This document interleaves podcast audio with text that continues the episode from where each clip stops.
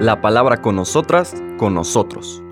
Una reflexión de la palabra cotidiana en diálogo con el acontecer de la comunidad universitaria.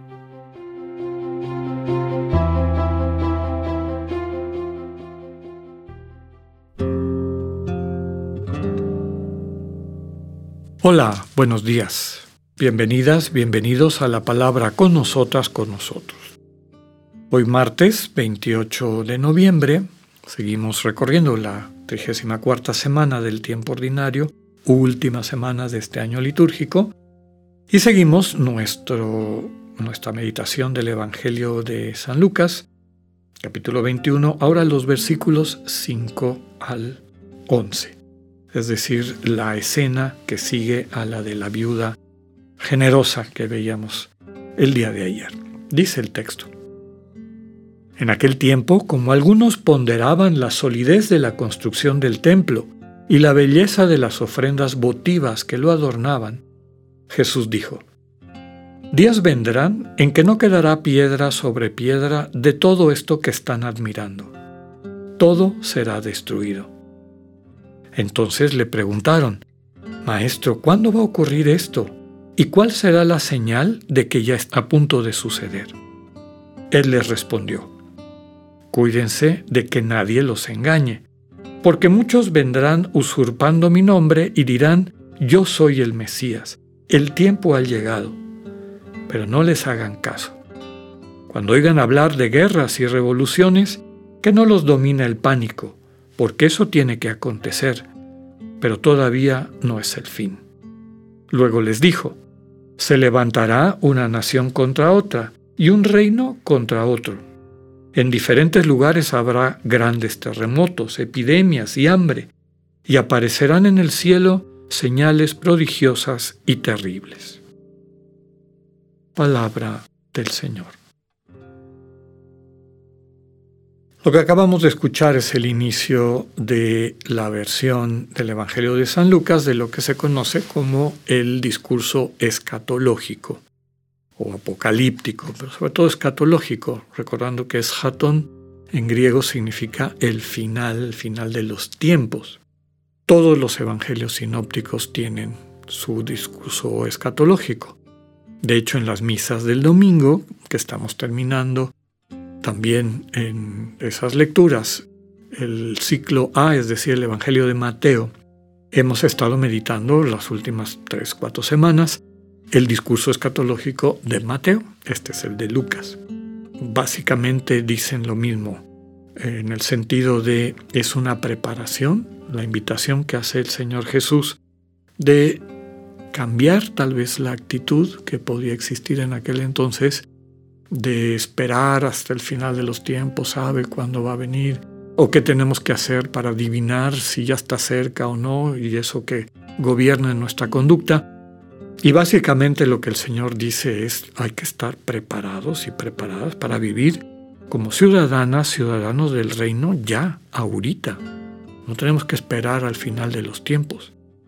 Un verdadero cristiano, una verdadera ciudadana, ciudadano del reino, no, digamos que esta dimensión de estar aplazando y a ver si puedo seguir mi estilo de vida porque todavía voy a tener un chancecito de arrepentirme y de cambiar, pues quiere decir que no has entendido de qué van estas cosas, ¿no? Que el transformar tu percepción, tu vida, tu actitud de acuerdo a los valores que te transmite la relación cercana con el Dios vivo, es una gran bendición. ¿A quién se le puede ocurrir estar aplazando esa bendición solamente para alimentar su ego, ¿no? Entonces, un mensaje central de todos los discursos escatológicos es esta necesidad de estar preparados. Yo diría estar en condiciones. Y eso pues ya, la invitación es a que sea la realidad de todos los días. ¿En qué difieren algunos? ¿no? Ya meditamos, como les comentaba los últimos domingos, los relatos que son propios del Evangelio de Mateo, ¿no? Mateo habla de las diez jovencitas, las cinco que eran prudentes y las cinco que eran imprudentes. También su manera de hablar de los talentos, ¿no?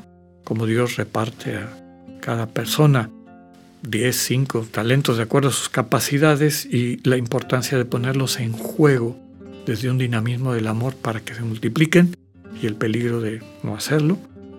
Y finalmente el gran relato del juicio final, ¿no? la división de ovejas y cabritos y que finalmente lo que hace que alguien quede en un lado o en otro es la manera como ha amado, la sensibilidad.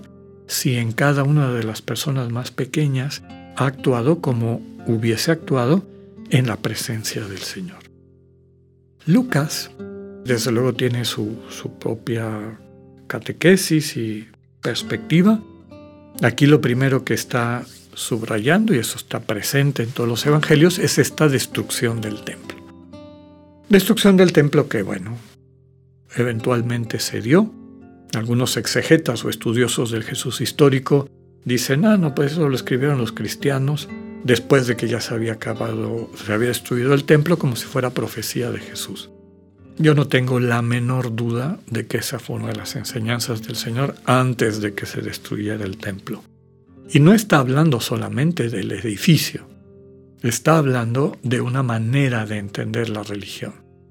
Eso va, no va a quedar piedra sobre piedra de esa manera de entender a Dios y de relacionarse con Dios. Fíjense que nos empieza Lucas diciendo que ponderaban, algunos ponderaban la solidez de la construcción del templo y la belleza de las ofrendas votivas que lo adornaban. Es decir, ponderaban, les parecía maravillosa la solidez del templo, la solidez de esta práctica religiosa. Qué sólida, qué antigua, qué, qué verdadera, qué fiel a la tradición, etc. ¿no? Pues desde luego que para quien tenía puesta su seguridad en eso, pues así lo percibían, como algo muy sólido.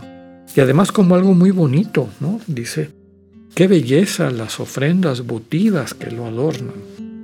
Pero en el fondo, ya hemos comentado, el mensaje del Señor Jesús es que esta religión de las cosas sagradas, de los objetos sagrados, donde el ser humano, que es la única imagen del Dios vivo, ninguna cosa sagrada tiene esa dignidad, quedaban fuera. Las personas quedaban fuera. Y todo era un, un manejo egocéntrico, egoico, de quienes controlaban estas cosas sagradas y quienes entraban y quienes no. Y para entrar y participar te cuesta tanto, y etc.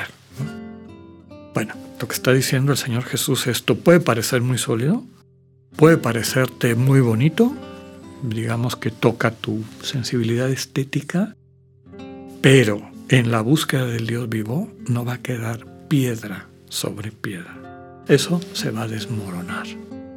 ¿Y qué es lo que va a aparecer? Pues una nueva relación. Recordemos que en otro de los relatos el Señor habla de sí mismo, ¿no? Destruyan este templo, yo lo voy a reconstruir tres días. El nuevo templo es este lugar del encuentro íntimo con Dios desde nuestro corazón, en nuestra cotidianidad, como parte de, la comunidad, de la comunión. Eso es lo fundamental. Eso es lo que tenemos que cuidar. De ahí nace la belleza de los espacios y del ritual de la liturgia en, los cuales celebramos a la comunidad, no al revés. Y si no hacemos eso, entonces terminamos pues convirtiendo nuestra práctica religiosa en un mercado, en un comercio. Otra cosa importante que nos dice el Evangelio de Lucas está también en los otros, pero en esta lectura viene con mucha fuerza, ya se los comentaba. Dice el Señor, cuídense que nadie los engañe, porque muchos vendrán usurpando mi nombre y dirán, yo soy el Mesías. El tiempo ha llegado. ¿Qué está diciendo? Van a venir a asustarles usurpando mi nombre. Les comentaba que el miedo es uno de los sentimientos más fuertes del ser humano y es utilizado a veces hasta científicamente en el control de las conciencias. Pues el miedo de condenarse, el miedo de quedar fuera de un grupo, el miedo de... Y entonces, quien utiliza en el discurso religioso el miedo, está usurpando el lugar del Señor. Está usurpando el mensaje de esperanza que Cristo nos trae. Pues hagámosle caso. Hay que tener cuidado de que nadie nos engañe. Acercarnos a este encuentro con el Señor desde un corazón dispuesto y escuchar el mensaje de esperanza que Él mismo nos transmite. Que tengan un buen día, Dios con ustedes.